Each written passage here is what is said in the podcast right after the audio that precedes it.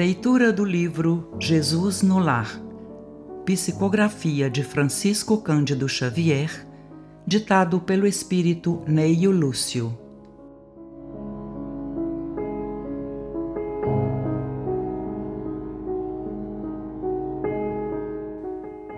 Lição 7 O maior servidor. Presente à reunião familiar, Filipe, em dado instante, perguntou ao Divino Mestre: Senhor, qual é o maior servidor do Pai entre os homens na terra? Jesus refletiu alguns minutos e contou.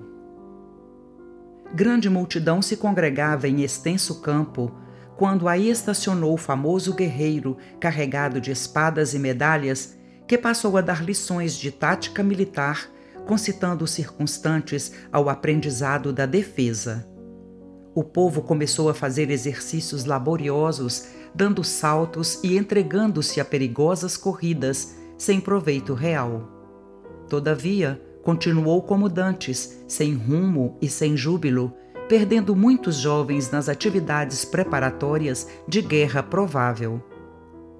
Logo depois, apareceu na mesma região um grande político, com pesada bagagem de códigos, e dividiu a massa em vários partidos, declarando-se os moços contra os velhos, os lares pobres contra os ricos, os servos contra os mordomos. E não obstante a sementeira de benefícios materiais, introduzidos na zona pela competição dos grupos entre si, o político seguiu adiante, deixando escuros espinheiros de ódio, desengano e discórdia entre os seus colaboradores. Depois dele surgiu um filósofo, sobraçando volumosos alfarrábios, e dividiu o povo em variadas escolas de crença, que em breve propagavam infrutíferas discussões nos círculos de toda a gente. A multidão duvidou de tudo, até mesmo da existência de si própria. A filosofia, sem dúvida, apresentava singulares vantagens, destacando-se a do estímulo ao pensamento, mas as perturbações de que se fazia acompanhar eram das mais lastimáveis, legando o filósofo muitas indagações inúteis aos cérebros menos aptos ao esforço de elevação. Em seguida, compareceu um sacerdote munido de roupagens e símbolos que forneceu muitas regras de adoração ao Pai. O povo aprendeu a dobrar os joelhos, a lavar-se e a suplicar a proteção divina em horas certas. Entretanto, todos os problemas fundamentais da comunidade permaneceram sem alteração.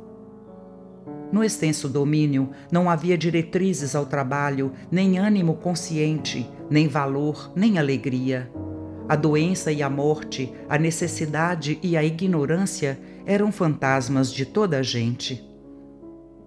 Certo dia, porém, apareceu ali um homem simples não trazia armas, nem escrituras, nem discussões e nem imagens, mas pelo sorriso espontâneo revelava um coração cheio de boa vontade, guiando as mãos operosas. Não pregava doutrinas espetacularmente. Todavia, nos gestos de bondade pura e constante, rendia culto sincero ao Todo-Poderoso. Começou a evidenciar-se lavrando uma nesga do campo e adornando-a de flores e frutos preciosos.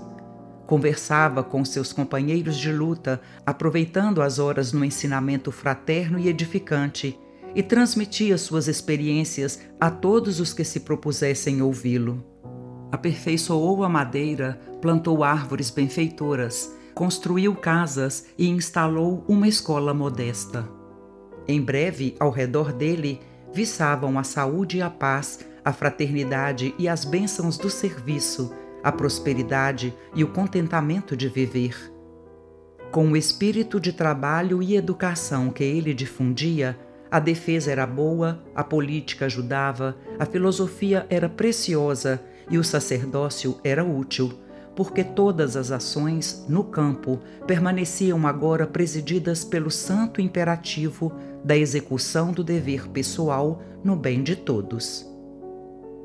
Calou-se o Cristo, mas a assistência reduzida não ousou qualquer indagação.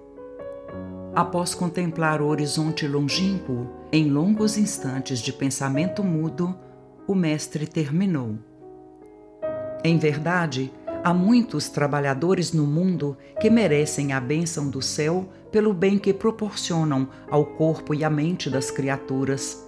Mas aquele que educa o Espírito eterno, ensinando e servindo, paira acima de todos.